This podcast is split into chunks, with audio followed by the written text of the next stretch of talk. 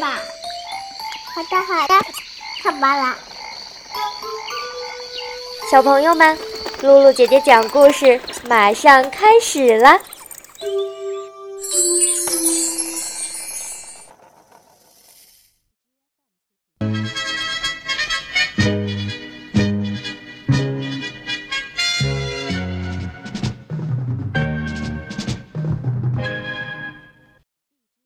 小朋友们，上次我们讲到，一声可怕的惨叫声打断了小夜曲，大家都从睡梦中惊醒过来。原来螳螂新郎被人杀害了。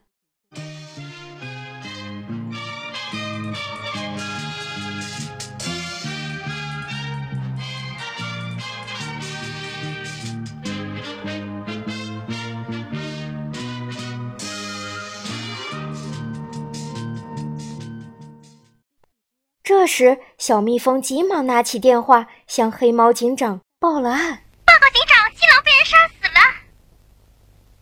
班长，立即带人到现场侦查。是。很快，白毛班长就带着警士们来到了现场。只见螳螂新郎的尸体支离破碎的散落在地上。班长，这里还发现一只耳的脚印。嗯。一个警示报告说：“哦。”白毛班长立刻用相机把脚印拍了下来，然后气愤地说：“又是一只耳干的好事儿。”白毛班长向螳螂姑娘问道：“螳螂姑娘，你看到一只耳来过吗？”螳螂姑娘支支吾吾地说：“我我我见到过，我正在……”螳螂姑娘的话还没说完，白毛班长就用手托起她，说。那就请你到局里做证人去吧。好吧。说着，就把螳螂姑娘放到了车上。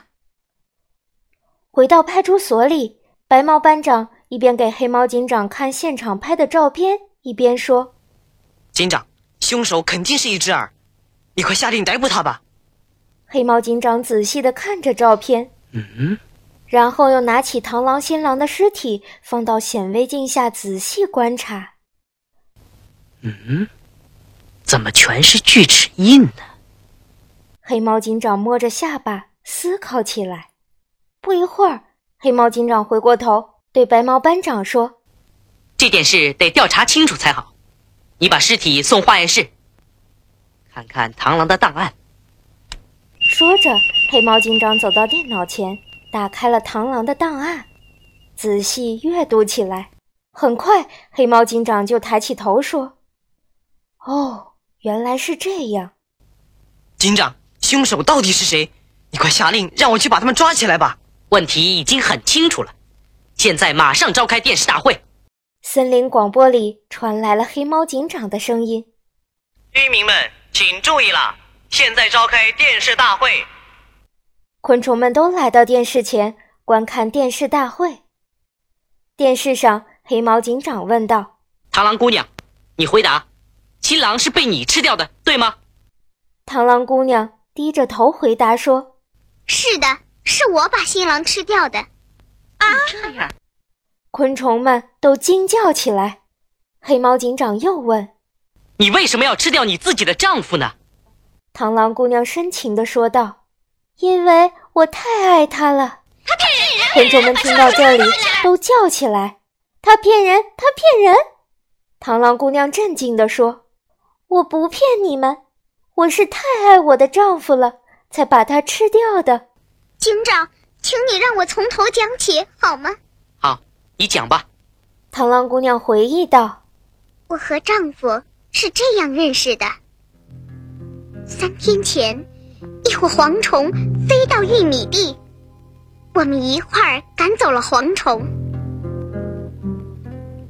以后我们就结婚了。”在新婚的夜晚，我丈夫忽然跪下对我说：“如果你真心爱我，就请把我吃掉吧。”螳螂姑娘含着泪说：“这是我太吃惊了。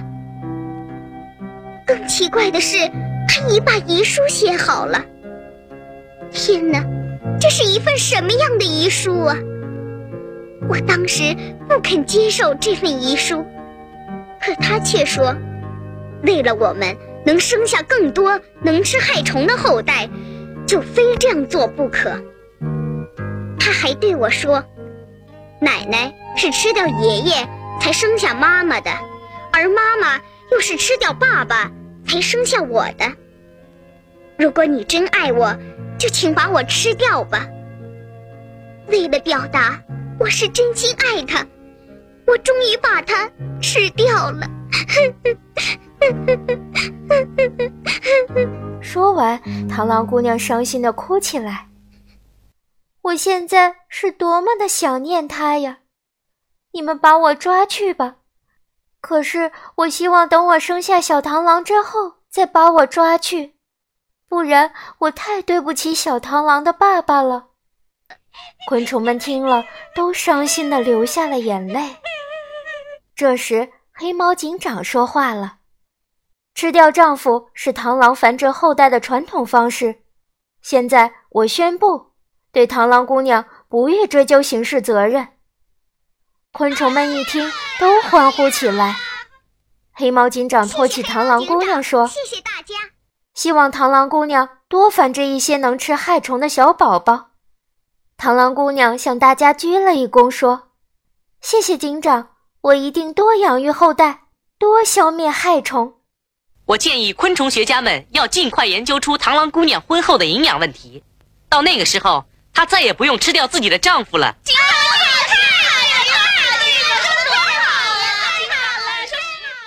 小朋友们。黑猫警长的第三集讲完了。通过这个故事，我们学习到了什么呢？对了，原来雌螳螂为了哺育后代，需要吃掉雄螳螂，补充大量的营养。这是生物智慧的本能，属于正常的自然现象。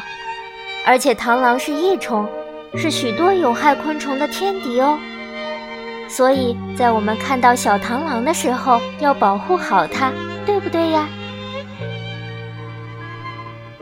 小朋友们，今天的故事就讲到这儿了。如果你喜欢露露姐姐讲故事，可以关注微信公众号“露露姐姐讲故事”，或者在手机上下载喜马拉雅电台或荔枝电台，搜索“露露姐姐讲故事”，收听更多好玩的故事。